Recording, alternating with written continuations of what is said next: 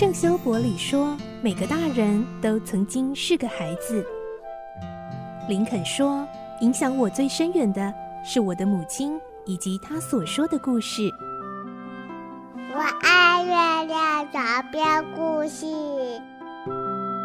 晚安，月亮床边故事。小青姐姐邀请每一位大孩子、小孩子一起听故事，不管多忙，也要和你一起听故事。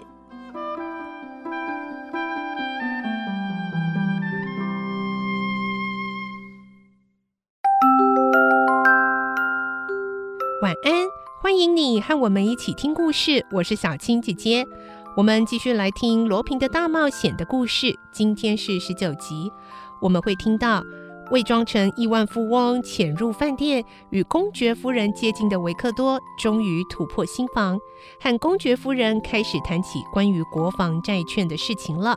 来听今天的故事。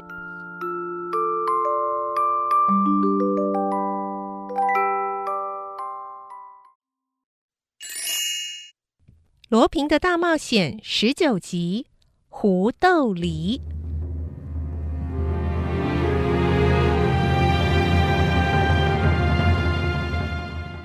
人对维克多提起报纸上有关国防债券的新闻，维克多也假装随口回应：“哦，我曾分析过这整件事，但是这件事实在诡异。”“是啊，诡异极了，就像谜一样。”事件一个接着一个出现，之间有何关联，我都看不出来。哦，例如特罗雷男爵自杀的这件事情，真的让人吓一跳。他是因为后悔自己犯下的错误才这么做的吗？大概是吧，详情我也不知道。我倒认为特洛雷男爵可能不是真凶。哦，你以为除了特洛雷男爵之外，另外有别人杀了雷斯可，可以这么说。维克多看着夫人的表情，他显得有点僵冷。那真凶究竟是谁呢？据说雷斯可被杀的时候，刑警曾经目睹一名男子从老人房中夺门逃逸。这个男人大概就是凶手吧？凶手可能是议员雷勒姆。也可能是当时从隔壁窗口逃掉的那个女人的情人。那个女人的情人是谁呢？亚森罗苹。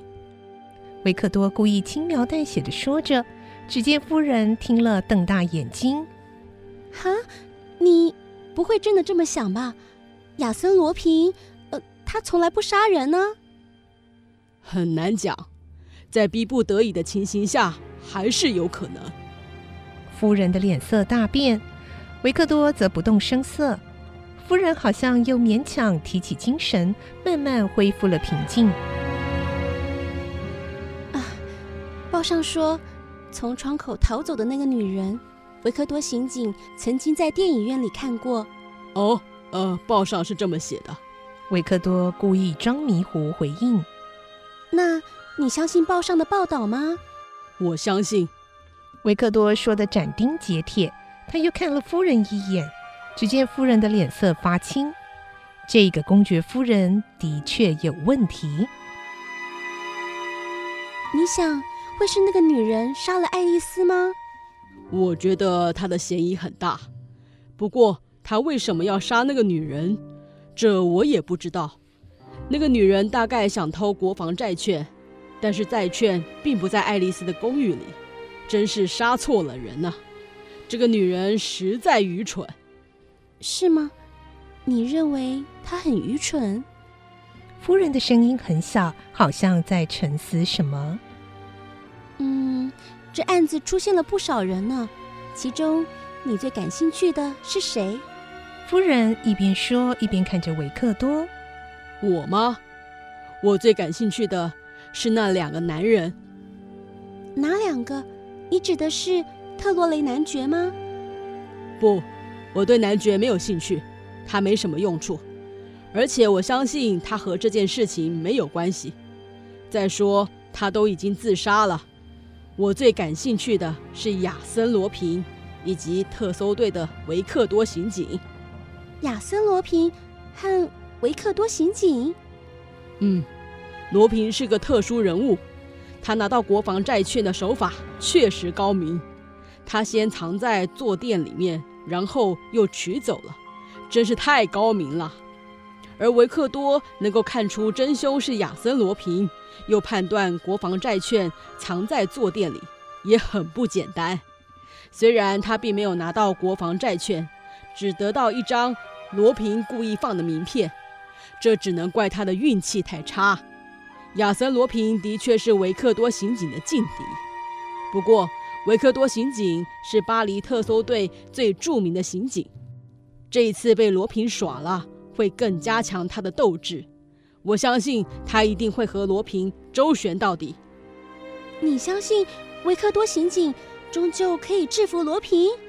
夫人显得有点着急。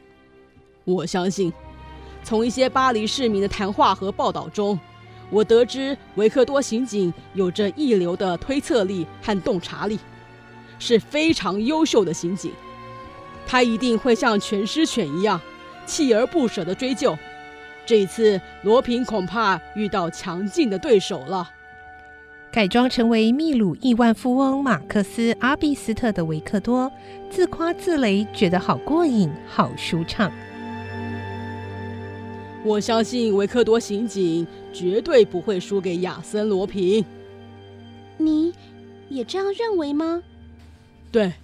维克多刑警现在可能已经找到亚森罗平的藏身之处了，当然这只是我的猜想。什么？罗平的立场想必已经相当危险了，他被捕只是时间问题吧。夫人一手托着脸庞，另一只手拨弄着茶杯中的茶匙，默不出声。过了一会儿，才挤出笑容，小声地说：“啊。”太可怜了吧，维克多笑着回答：“哈哈，可怜，罗平可怜，夫人也是罗平迷吧？”“嗯，我相信有很多贵夫人都很崇拜罗平。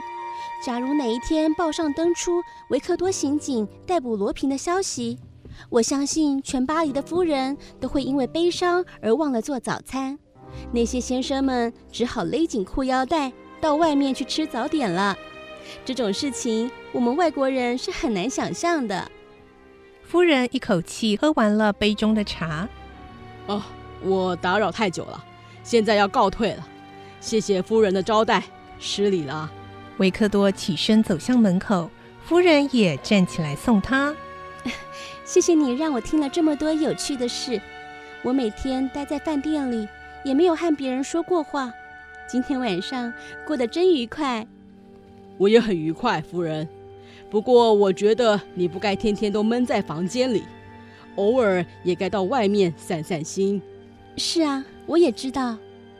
只要夫人愿意，我随时奉陪。后天怎么样？嗯，太好了。后天下午两点，我在利马街的圣奇塔广场等你。一言为定。那么后天见啦。走出房间。在走廊上，维克多心想：“呵，真有趣，像胡豆狸。后天我就要这个美丽的女狐露出尾巴来。”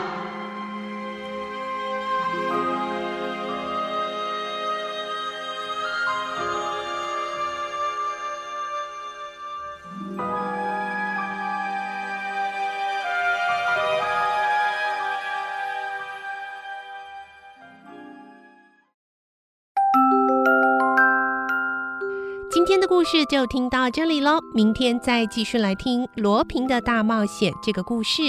我是小青姐姐，祝你有个好梦，晚安，拜拜。小朋友要睡觉了，晚安。